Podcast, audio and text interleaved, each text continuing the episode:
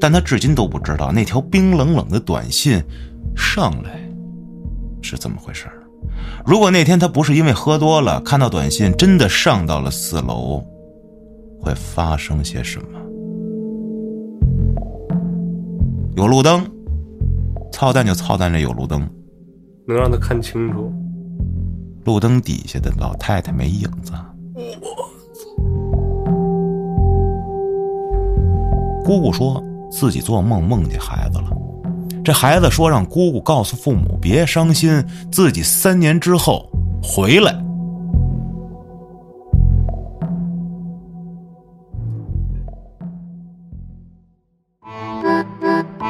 欢迎收听由后端组为您带来的“邪事儿”栏目。如果您有一些比较有意思的经历和故事，可以关注后端组公众号投稿给小编，也可以通过小编加入微信群和我们一起交流互动。大家好，我是老安。大家好，我是秋。大家好，我是小俊。上回讲这个古早投稿嗯，啊，讲了一部分，还有一部分今天就给讲了啊。把这些遗老遗少我们都请出来吧。还是老规矩，过早的投稿啊，已经查不到这个投稿朋友的名字了，所以咱们就是直接讲，就不报名了。嗯啊，说这事儿呢发生在一一年，他当时在海口工作，公司呢给大家提供了宿舍，是一栋九十年代的一个老别墅，哇，不错。海南啊，九十年代有一段房地产开发热，留下了很多别墅，却一直没什么人住。他们呢宿舍所在的别墅区也是这样啊，虽然离主路不远，但一排排独栋、一模一样的白瓷砖墙的小楼，零零散散的出租着。到了夜里，让人很不舒服。这哥们儿天生比较敏感胆小，所以每次尽量都不会一个人留在宿舍里。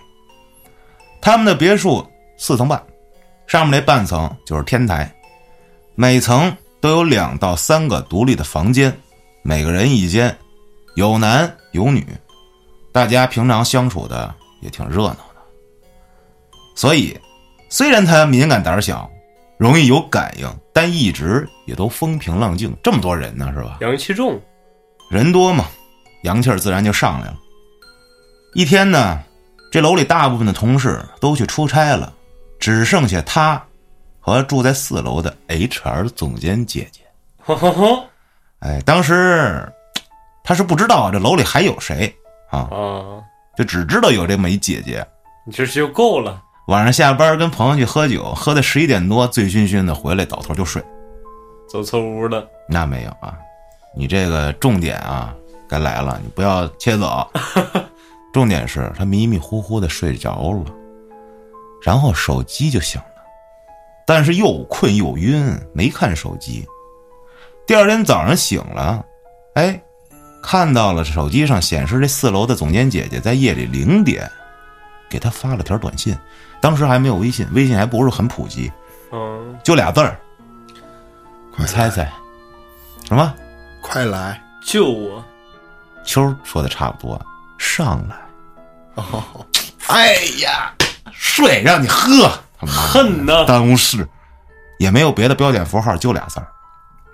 当时觉得很奇怪，说一是因为这个姐姐特别养生，每天九十点钟就睡觉，雷打不动，怎么那么晚了还不睡呢？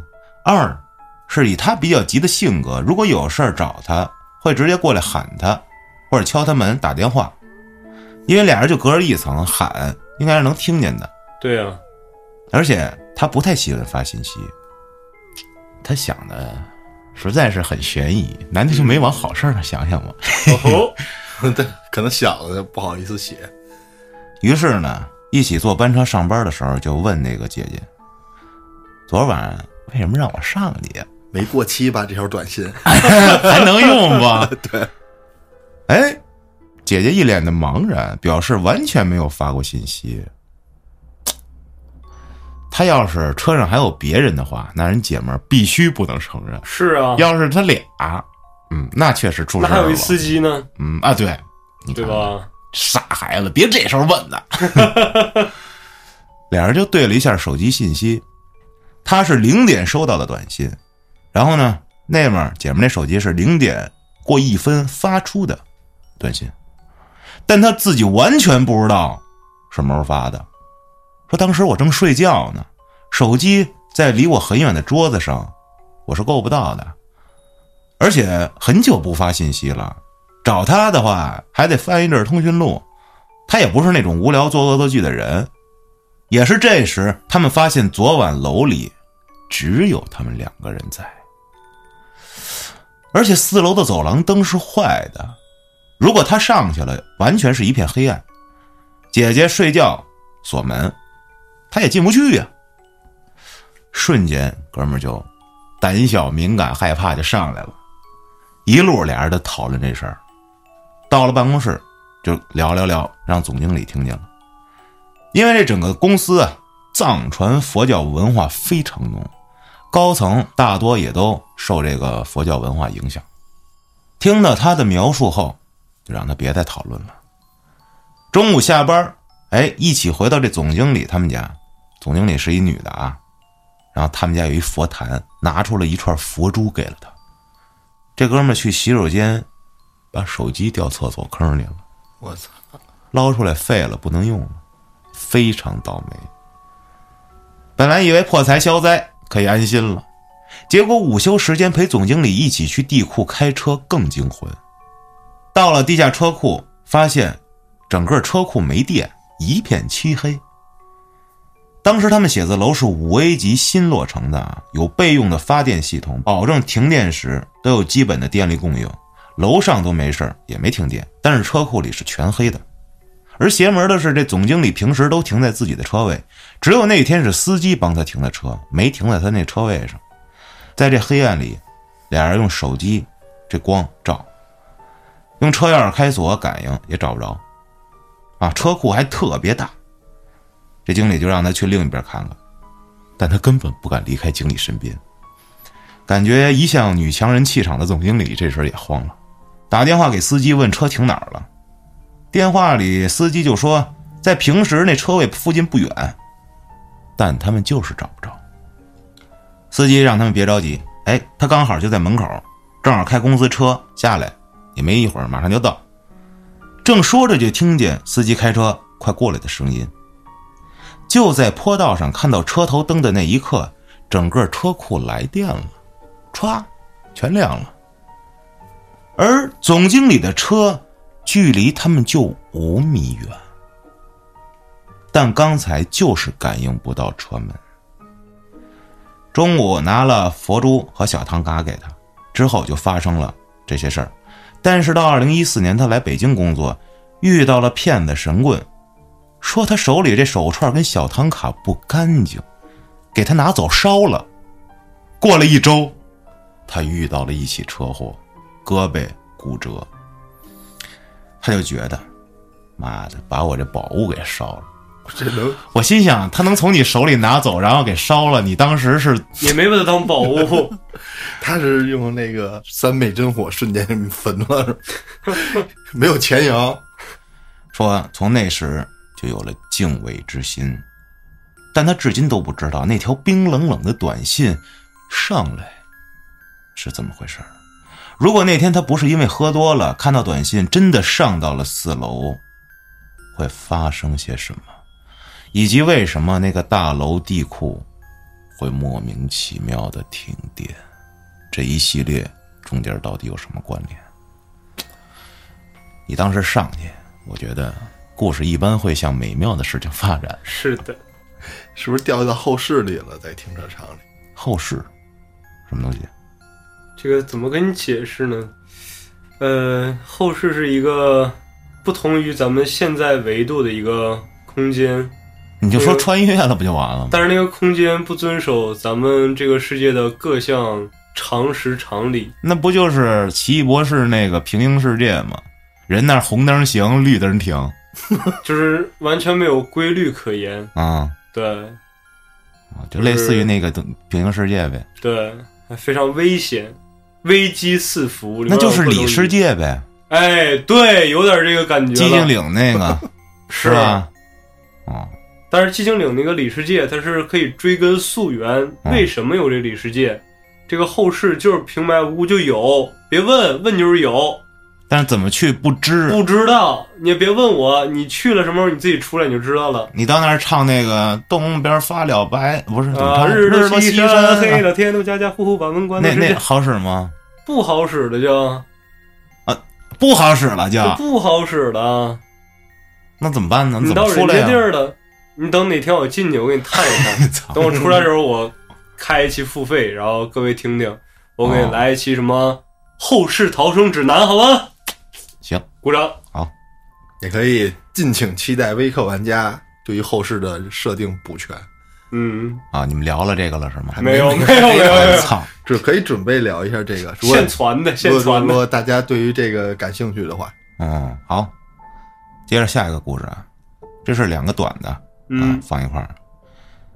他上课，玩具被老师没收了你看来上岁数课也不不该大带 玩具。啊，晚上打算去街上买，就再买一个。嗯，骑电动车，结果快路过一个小巷子，看见一个老太太，就看着就有点懵，为啥呢？因为这老太太浑身冒着黑气儿，嚯，穿着黑衣服，拿着个杖，什么照？拐棍杖，哦，照拿 个罩 儿干，九龙神火罩儿。拿一拐棍儿，一走一颠儿，一走一蹦，哦，有路灯，操蛋就操蛋这有路灯，能让他看清楚。路灯底下的老太太没影子。他抬头看的同时，这老太太冲他，嘿嘿嘿嘿，我的妈呀！但他非常冷静，直接骑电瓶车从他身边就过去了，走到了巷子的尽头。巷子特别长，再一回头，一个人都没有。因为他姥爷住在那边巷子，他跟姥爷说了事儿。这姥爷说呀，这老太太是房东的妈妈，死了十几年的，去世的时候就一身黑，腿也是坏的。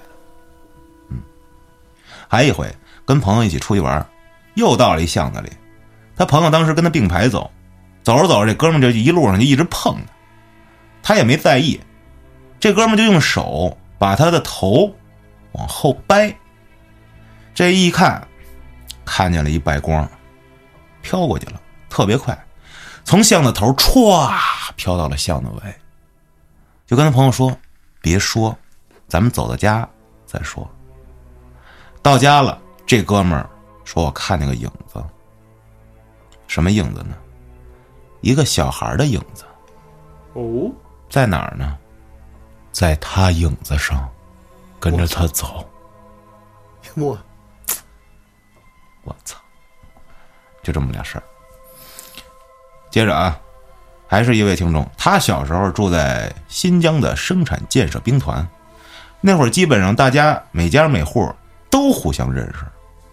他五岁左右，有一天，老妈骑自行车带他回家，回去的路上都铺了土，但是由于天很晚了，也没在意，撵着土就过去了。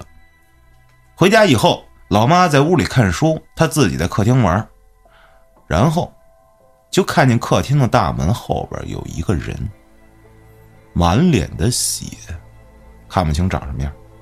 她喊他妈，说：“我看你叔叔跟门后看我。”他妈一出来一看，什么都没有，以为没事儿就把客厅的所有灯都打开了。说来也奇怪，开灯以后确实什么都没有，那会儿他也不知道怎么就鬼使神差的又把灯关上，说看看还有没有。结果关上以后就发现这人儿在门旁边儿、窗户后边儿，能看清楚眼睛，其他的地方血肉模糊。接着，他的身体就不受控制的一直往前走，一直走到窗户前，使劲一头就撞在窗沿上了。接着就清醒过来，开始、啊、哭了。老妈赶过来就开始对着门后骂，接着又把所有灯都打开了，把他抱怀里。后来，姥姥哎回来了，跟他们说呀：“哎呦，我回来那条路上出车祸了，有一对夫妻闹矛盾要离婚，商量着吃最后一顿散伙饭，结果俩人骑车在那条道上，被一辆拉钢管的拖拉机给撞了。”当场就没了。我俩人骑车不是回来压的全是土吗？嗯，嗯那条路上的土就是为了遮这路上的血用的。哦，我操！后来姥姥端了两碗粥放在门口，然后一个人在门口那儿哒开始说话，大概意思就是家里的人不懂事儿，从你那儿压过去也不是故意的，你们俩命苦，走之前都没吃上一顿好饭，吃了饭就上路吧。第二天，他出门再看的时候，碗里的粥没了。嗯，是不是让小动物给舔了？不知道从家里面门口家门口。啊，家门口接着啊，这事儿在几年前，这哥们儿倒腾佛牌的啊，有一客人打电话，我要阴牌儿，嚯，就给他拿了。这这写的非常直接啊，说拿的是一横死的成年男灵的头骨眉心部分。我我操！够具体啊，到他手里那天有点晚，就不方便发快递了，随手就放在门口过道的鞋柜上。半夜的时候，就感觉脚凉飕飕的，还有那种就蹲坑蹲麻了的那种感觉，嗯，收了收腿。之后这麻劲儿就传到了小腿、大腿、双手、双臂，最后脑子里都有那种麻麻的感觉。我操！脑子里麻麻的感觉是就脑袋里头。是什么感觉？很难以想象。滋，呃就又痒，这不是电流声吗？ 是不是？我想就是吃感川觉有人菜，挠你脑子，不是 吃川菜那个麻辣椒猪脑 儿 不不不，就是吃那花椒啊或者麻椒，一不小心咬到了，然后瞬间那个太阳穴麻麻的那种感觉。就是有时候我上课，高中那会儿趴桌睡觉，我有整个脑袋都是麻那种感 觉，我就胳膊会那样，就我尤其睡觉的时候会嗯硌成那样，我可以想象到那种麻劲儿到脑子上，它是脑子表面还是脑那子肯定是呀里头，就是就它是怎么着也是一种形容的方式，就是你你不要较你劲就，感觉你头皮里面都是麻的，对满脑都是雪花片儿那种感觉，对， 就是我那个包厢的桌子带给我的，上面全是你哈拉的包出来的浆，是吗？那是我辛勤的酣水啊， 我操！汗水。他当时吓得啊睁不开眼，也动不了。再之后的感觉就是有人啊，离着他的脸特别近的，跟那儿。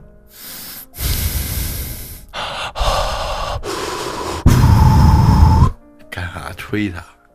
喘气儿，他就一直阿弥陀佛，阿弥陀佛，阿弥陀佛，阿弥陀佛，念了好久好久，能动了，漆黑一片。第二天一早，快递把东西拿走了，这是一事儿，还一事儿，有一客人想要一辟邪的东西，嗯，这会儿哥们儿手里正好有一把灭魔刀，嚯，我的天爷呀！这是游戏账号里的交易吧？我操！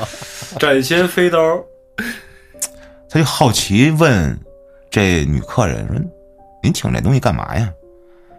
人说呀、我们家是一个浙江那边的一小村儿，说我这父亲晚上喝多了，可能尿尿尿人坟头上了，嗯，就看见一女的冲他笑，接着那女的就跟着他回家了。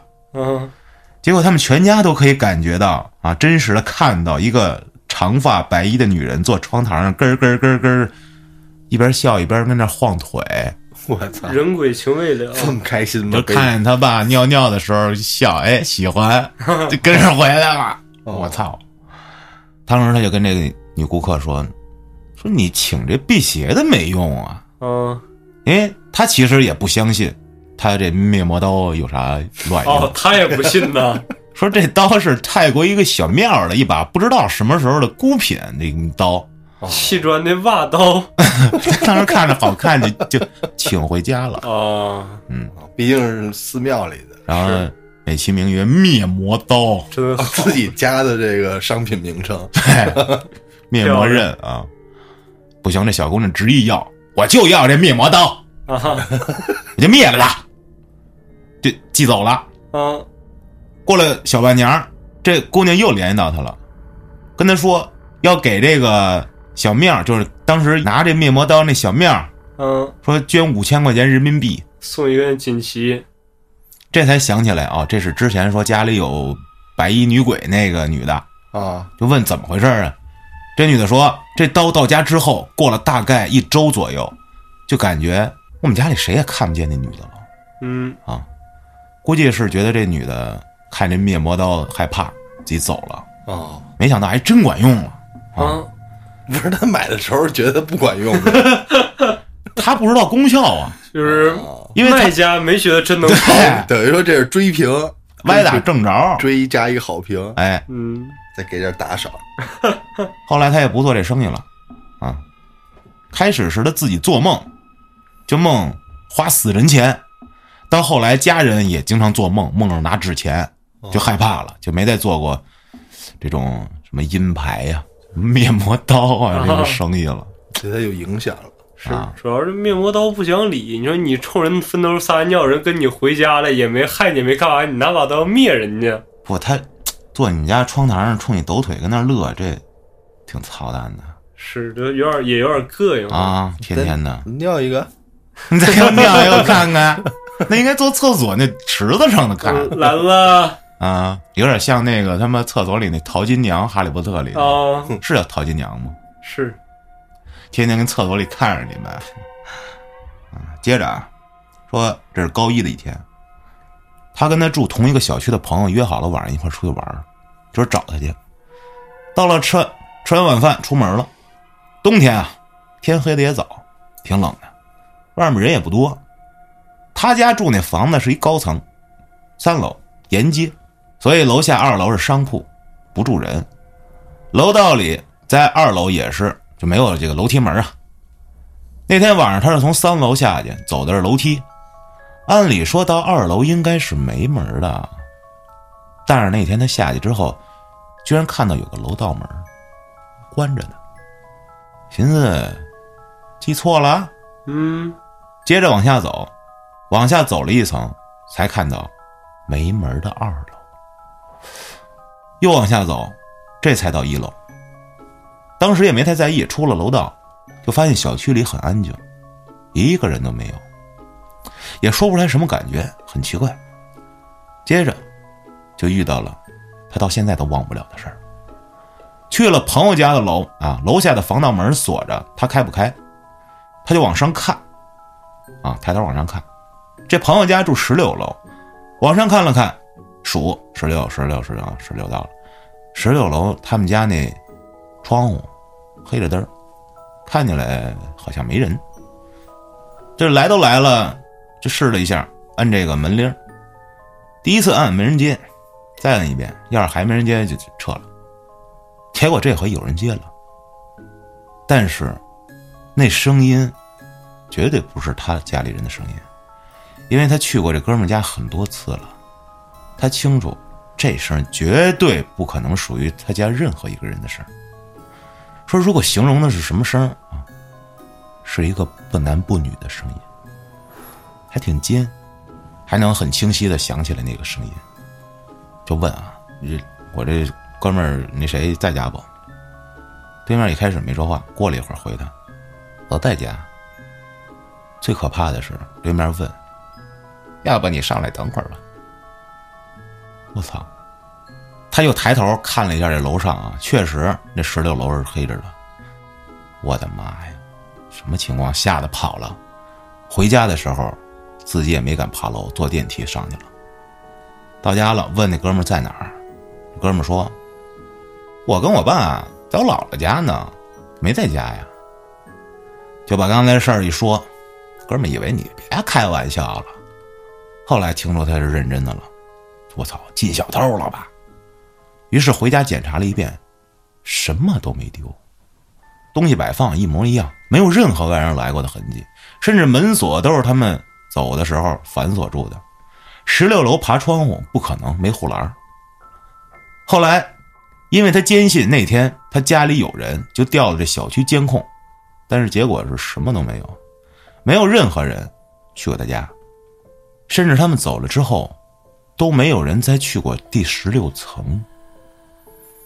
我的妈呀！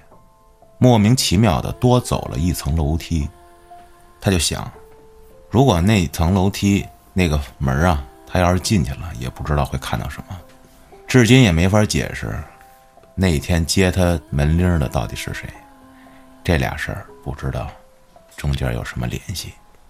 我操！哎他是上楼了是吗？没上啊，没进去啊，根哦本在就门禁那块儿呼叫的啊，哦，是不是拨到别人家去了呢？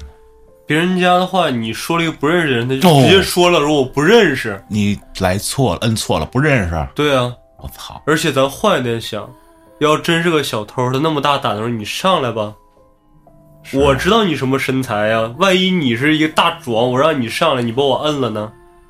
是啊，你是小偷，你会接吗？是啊，根本不可能啊！再一个啊，没人去过，那可不代表他走 了。有可能，他们这一家子出去了，这人儿一直在他们家。对啊呀我操寄生虫，寄生那个那些那韩国那电影叫什么来着？不是寄生虫这吗个寄是生吧？虫对我啊操！就是他们该走走，该回来回来，人家一直从这屋里面待着。我操！嗯恐怖。他自己多走那一层，有时候就是没上去，不是说白了坏事就是寄生家家庭的那一层穿越到那一层去夹层，夹层里。嗯，他从那个多出来那一层那个门要进去，就到了穿越到十六层那个夹层去了。真但你要他妈信，想想，他朋友家那床要是个铁架子床，我操某天一掀开被单儿，低头往床底一看， ，Hello，四目 相对，我操丸之助。啊！接着啊，说一个小时候记忆很深的事儿。家在温江河边儿开了个店，为了方便，他妈就在离店不远的地方租了一房，二楼。平时呢，白天进去就感觉这很阴森。这房间的门啊是日式这推拉玻璃门，跟我们家青园那一样。嗯，门上还贴了些海报啊什么的，有缝隙能看见外面。而且右边那扇门，最右边那扇啊是固定死了的，啊，那等于说有一半儿是推拉的，另一半儿是死应该基本上三扇，啊对吧？三扇门有两个能动，两扇的就小呗，是啊，吧？反正有一个是动不了的。说来俩大汉都推不动，石头的门吧， 百十来斤，这门就不能用来叫魂了。那其实是一个承重墙，它装饰成一个门的 样子。啊，左边那扇能正常使用，但锁不了。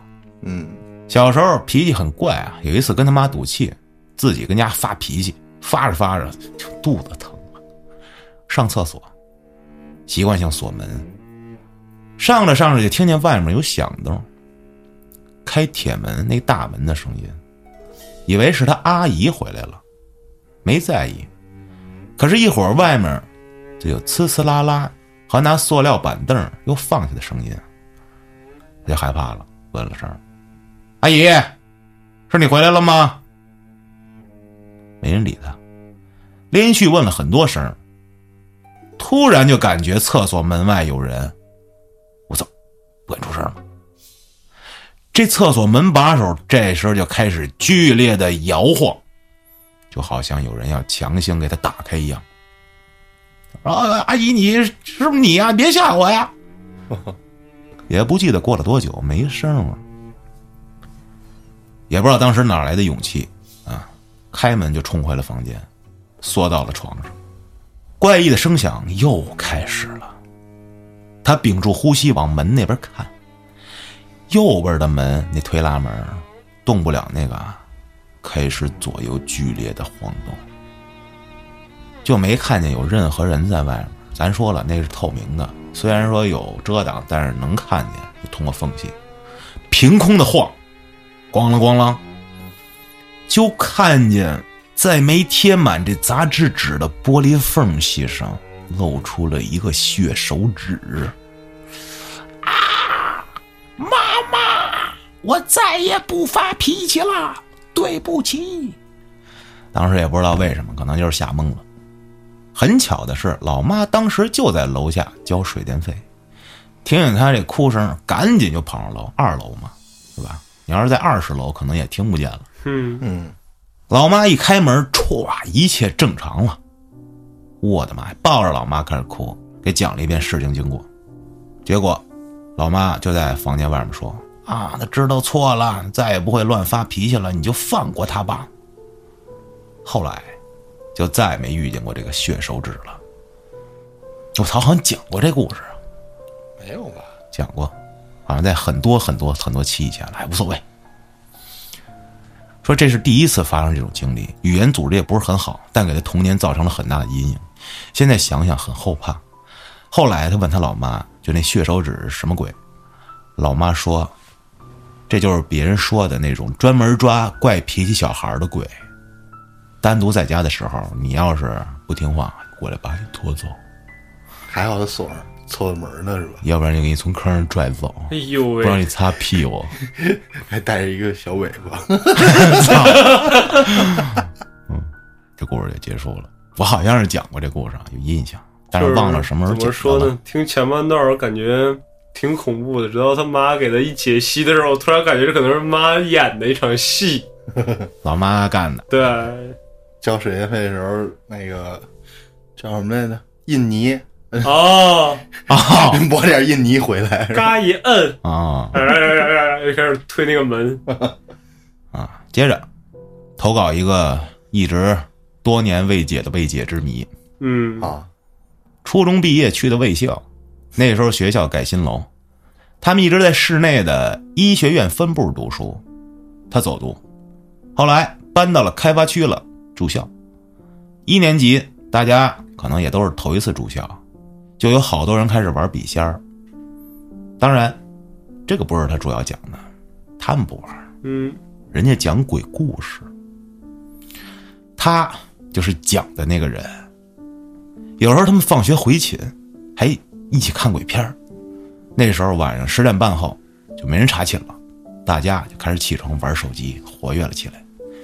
有一天晚上，哎，就一起，他的床上坐着他的上铺和另一个人，其他人也都凑过来坐床对过儿啊或者找个板凳什么的，哎，身上 就开始看鬼片儿。那可别混住。唠嗑儿，他坐对面那是举手机的吗？ 看着看着不看了，这上铺啊就说：“哎，我下载了丁震讲故事的音频，丁震，丁震讲故事就是那个钉儿这个哔，不，啊，他写的就是丁震讲故事。那我没听说，这可能是盗版的。我听那是张震震讲故事别着急，他没写错，啊，他讲的是丁震讲张震讲鬼故 事，遇到的鬼故事，这他丁妈是震一讲的张震讲故事的故事。这是一绕口令吧？大家好，我是丁震，今天我给大家讲张震讲鬼故事里遇到的鬼故事。我操！大家就开始一起听。他清楚的记得，这上铺用的是红米手机，故事内容他到现在都还记得。”嗯， 但是无法形容，不就是不记得了 吗？因为他听故事啊，就有习惯会在脑中这个出现脑补场景啊，啊，他就记得当时他构思出的场景，他是不记得了，还是那内容过不了审？他就记得当时他听这故事的时候脑子有这场景，不过内容他他说他没法形容，我估计他也是忘了。就是形容出来，咱这节目就被下架了。那个他讲的是一色鬼，那倒横不门至色于魔，那倒不至于。反正就开始第二天醒来了，啊，大家统一说昨天晚上从来都没有发生过这个事儿。哦，起床唠嗑，但是上铺这同学就从来没放过鬼故事，记忆很清晰。他还给舍友们讲了一遍这具体的内容，当时发生什么什么情节啊，他们的座位排位，大家都说没这事儿，就以为是不是所有人合起伙来逗自己，嗯，后来隔一段时间想起来，他也会再问一遍。大家都特别认真的说没发生过，说别开玩笑啊，这么长时间了啊，差不多了，就是没有过。一年后他也问过，所有人还都是否认。他想不至于开他玩笑开这么久吧？后来毕业了再问，还是我。直到现在，又过了三四年了，也都一直没有答案。说大家都非常认真，他可以确信，他们真的没有那段记忆，但是他的记忆很清晰，一年之后也很清晰，只不过现在过了很多年了，是有点忘了。但是他的感觉不会错，他一定经历过这些，他敢肯定，当天晚上过后的第二天早上，他不会有错的。第二天醒来，他也是跟大家在讨论情节，他们才告诉他没发生过的。而且，他第二天好像还看了上铺手机的记录，里面乱七八糟，真的好像没有过丁镇讲故事。但是时间太长了，以至于后来他再问，大家都有点不耐烦了。是他妈一个事儿闷十年，丁镇讲故事，那一定是没有的。要是有，就是盗版。是啊，这特别像那个我之前给你讲过那我宿舍里的，我夜里给他发短信，那哥们儿吓得都要报警了。我，我说你离死亡还有最后的十五分钟，享受你短暂的人生吧，哥们儿都流泪了。广东人老麦，我操！当时东川也在，东川都不说话了，害怕了。我操！我操！这怎么办呀？是 怎么办呀？怎么办呀？ 怎么办呀？该该擦擦个枪，我操，操！角度刁钻。最后一个啊，嗯这是仨事儿。这哥们儿有一哥们儿，啊，嗯，那年十八，这哥们儿的哥们儿有仨拜把子的兄弟，啊这四个人从小长大，嗯，其中一个这小刘，身体强壮，从小壮得像头牛一样，嗯但忽然就得了一个很严重的病，在医院二十天，呼吸机设备全都上来了。我操，当时他的父母快五十了，焦急万分，倾尽了家产，所有都花了，但是这小刘昏昏迷迷的，在第二天去世了。哎呦，这仨磕头拜把子兄 弟，四人成仨了，这经娶不了了。是啊，从小一起长大，感情很深啊。在这哥们儿去世当天晚上，这仨人都做了同一个梦，嗯梦见小刘在跟他们告别，说别难过，我已经到了，放心吧，然后挥挥手。这仨人一下就对上来了，感觉这梦我操绝了，而且这仨人住的还不近，不是住一块儿啊，怎么梦到的？也没多想，觉得可能是太想念小刘了。这小刘的父母也悲痛万分，白发人送黑发人。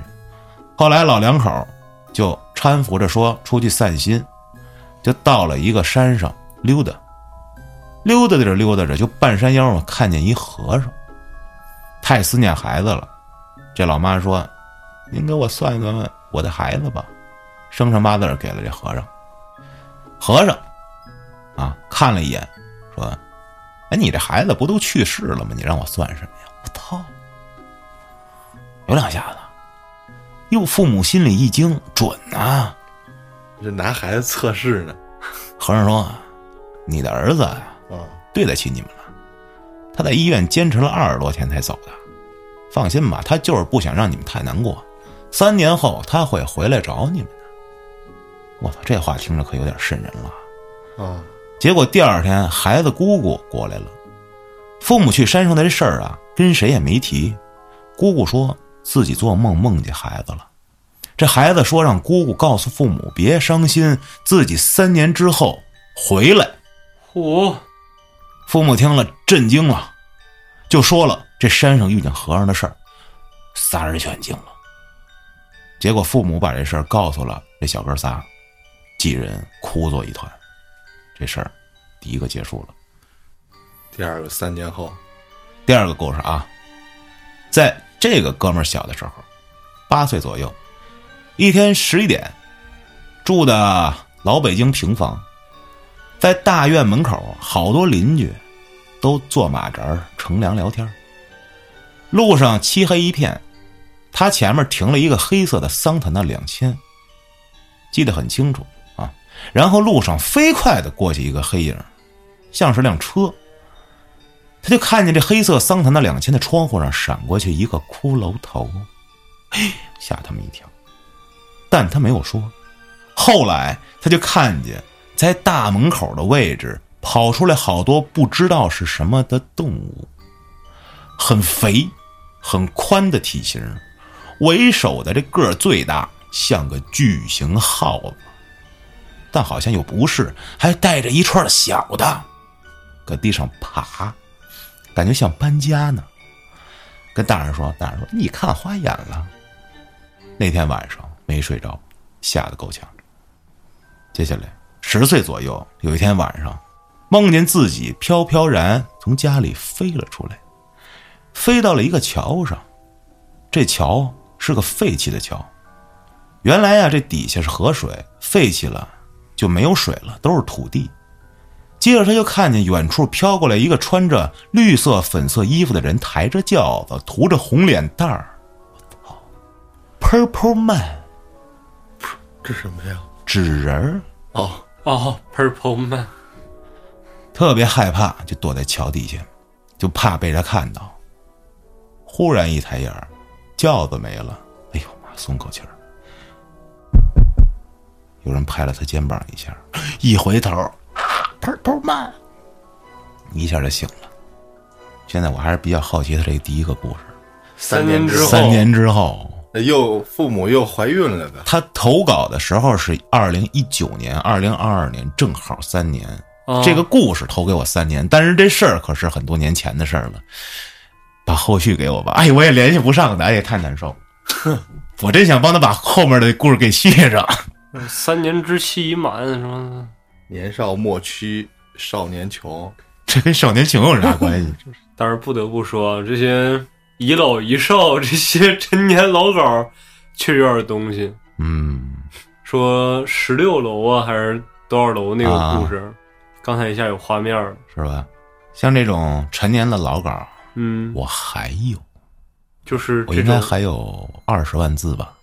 我就是操这种在不经意间已经给我，就是已经听很多鬼故事啊、恐怖故事，已经听得非常麻木的我一个，那个小机灵，对，就是一下刺激到我那个点，哎 呦，嗯有点意思。嗯，我记得上一回我听到这个让我全身一颤的这个故事，大家想听的往前翻一翻，有一期电梯的故事，嗯，就是电梯上面有涂鸦，我操，那不是东川讲的吗？对啊，但是那个故事本身是是那个一女的长指甲的那事儿吧？不是，就是说电梯上面有涂鸦，然后第二天去又没有了，嗯那不然后就是东川只讲要晚的上就有了吗？，对啊，后来说给他妈打电话，然后他妈下来大长指甲哦，对对对对是吧？对东川讲的，那是我编的。 啊，操，妈的！哎，陪伴我度过多少不眠的夜。嗯，给大家揭个底吧。其实邪事儿刚搞那会儿啊，这一期节目里可能就讲一到两个故事，而这一到两个故事细节特别多，一个故事还那么长，啊！我编的。就冲这句话，啊这期可以付费了。不是， 那会儿是怎么着啊？朋友投稿，嗯，他投这稿吧，一百字儿解决了，嗯，我就丰富丰富丰富，然后突然又看见一稿一百字，我说丰富丰富，哎呀，把俩故事揉一块儿了，我塞啊，这期太棒了！我教会东川怎么讲，俩人一边录一边讲，一边推，哎，这块儿不合理啊，改一下。就这样录了好多期，后来实在是懒得编了，我操，编不过来了。就是吓得我一激灵一激灵的，合着都是哎都是哎有意而为之。要不然怎么能吓着你呢？是啊，导致现在我已经对这些故事比较麻木的时候，但是今天这个十六楼又给我是吧？让我重回当年。你看啊我录了三年了吧，嗯，奔第四年去了。我给你总结一个亘古不变的鬼故事真理：好，所有真实发生的灵异啊，嗯，害怕的只有当事人。对，他讲出来给别人真实发生的啊，真真实实发生的，嗯别人不怕。所有讲出来的故事能给别人讲怕了的，全他妈编的。所 以说，其实我讲那些我的经历，朋友们根本就不害怕，只有我害怕。就是真的故事哦， 没意思，就是一黑影，就是鬼压床，你动不了。别人你给别人讲，别人不怕。但凡你说又有反转，又有我操前因后果吧，这个那个，至少它有加工。听众们去跑我之前的投稿，我都是真的。行行好，在评论区给我打“害怕”俩字儿，谢谢。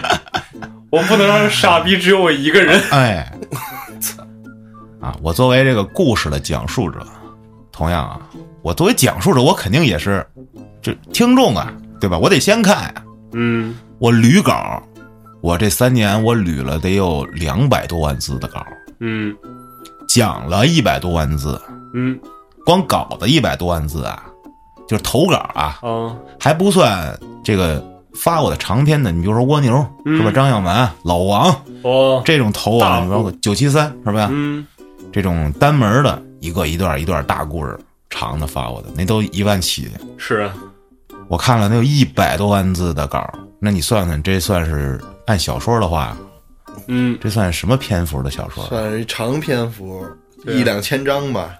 你像还讲了一个《神雕侠侣》，我告诉你，《射雕英雄传够长》一百万字啊一，本儿，《神雕侠侣嗯，》也 一百多万字儿，《对啊，你看我估的还差不多，倚天屠龙记》一百多万字儿，嗯，那这就算一部长篇小说了吧？那肯定的，等我什么时候能讲到一千多万字儿，嗯，我估计我也该被收走入了。土了，这期要放的话，应该是多少期了？二百七十一期吧，朋友们，我们一千二百期时候见。我 操！哎，你就说我算三百期，啊，算两百万字儿，嗯，三百期两百万字儿，二乘五三五，我得讲到一千五百期的时候能讲到嗯三百万字儿。等到那个时候你就可以出书了。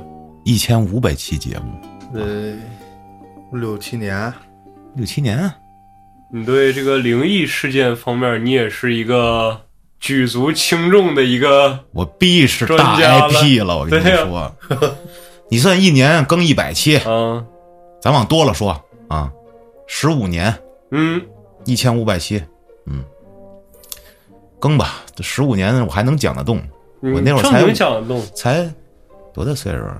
才不到五十，刚刚步入中年 嘛，对，也就郭哥那岁数，哦对啊，是吧？？等那个时候你就已经举足轻重了，在这个灵异讲述界我跟节目里头讲，兄弟们啊， 啊，你们回去倒倒啊，我十多年前的那期节目里我讲的，今天成没成？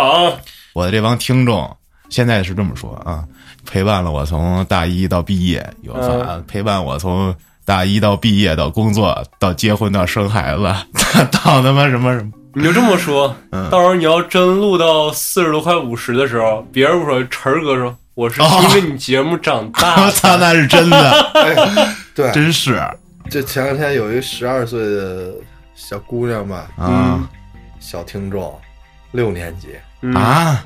啊，太小了，怎么你怎么知道的？聊来着加群了吗？呗，他怎么说的？他就说我今年十二岁，我是叫小洛，好像他听得懂咱们聊天吗？他他也不是外国人，他应该能 听懂。这别听 吧，不好，弄得我都不敢聊了就。这么说，你十二岁数啥不懂的呀？该能听明白了。差不多，不是咱对啊们说说真的啊，嗯，你你儿子要是听邪事儿，你乐意吗？妈 逼但是二代目黑老师的儿子听，啊嘎嘎听啊！ 啊，见着我，那个大姐指，哎，你不天天听他吗？嗯，你啊， 他看我一眼，接着玩那个 Switch，我哎操，太呦嘚儿喂！了，我哥，特别没面子。他刚他刚一年级嘛，然后黑老师叫叔叔， 叔，哎哎哎， 我的妈呀，非常高冷，嗯，你想想到那个时候，你就是陪伴着一代人长大的这么一个还真是。人物了。你说我是听着你长大的你看，再过不了几期吧，一个月，今年又过去了，啊？你又该录这年终特辑了，是啊，聊啥呀？是吧？嗯、 整活儿呗， 整活儿，小亮跟整活儿，我给大家来段小拜年儿。哎到时候是吧？大家展示一下才艺。我跟你说，小俊身上好多才艺呢。太足才艺哦了，给大家来段贯口啊，讲个相声啊，什么来个小曲儿啊秋哥来现场直播做饭，啊！我给你录下来。就录声音是吧？这咔啦咔 啦的叮了咣啷，叮了咣啷，切菜，哒哒哒哒哒哒哒！做了，操嗯这这期做了一个炖肉，啊就听那水在那咕噜咕噜。 这个挺好作假的。做了么五分钟，不啊是做了这节目我十二个多小时，啊 咕噜咕噜咕噜。我这肉得炖俩小时起步嘞，我说行了，现在兄弟们啊，这肉跟这炖着，我呢先歇会儿，有机子就放这儿录着。然后这个话筒再传给小俊，呃给大家表演个大石碎胸口，那那我负责干 嘛呀？啊我负责责个录大。幺二零呗， 负责干嘛？你看我死啊，哥呀！哎，要不咱直播吧？直播，咱那不也是听他们声音吗？割不韭啊菜啊！咱们视频直播呀， 视频就该掉粉儿了，哥是视频直播那个碎胸口。啊！啊这这事儿给我砸瓷实了。对啊，行，何出沁了？是吧？这样，这个嗯呼声高嗯，是吧？跟小编说，超过一百人能在线，咱们就视频直播啊，找一平台咱就播，那公众号也能播，好，某音都能播，是吧？嗯，找一能刷礼物的，要不然白白整活了。不行，我得把白碎胸口，你把我那个医药费给我整出来啊呀、我得把这打赏功能关闭，因为刘德华就关闭了，我也得跟他一样。 那我这个碎胸口这事儿能走工伤吗？哎你跟黑老聊去吧。哎，咱们聊到这儿吧，好吧？朋友们，感谢您的收听，咱们碎胸口见。大多数人都在拼命工作，在大多数的路上不停奔波。大多数时候咬牙坚持着，尽全力翻越不同的坎坷。大多数包袱都自己扛着，大多数眼泪味道也尝过。在大多数平凡的人群中，你是否见过我？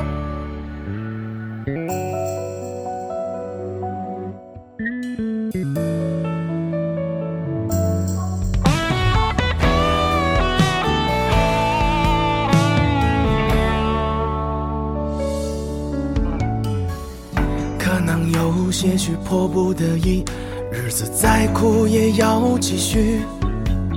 还好下班前剩下的力气，够我抵挡明天的风雨。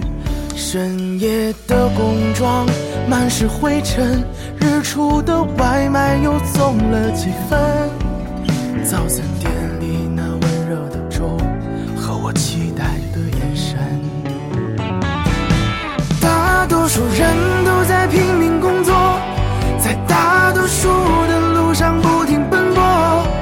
大多数时候咬牙坚持着，尽全力翻越不同的坎坷。大多数包袱都自己扛着，大多数眼泪味道也尝过。在大多数平凡的人群中，你是否见过我？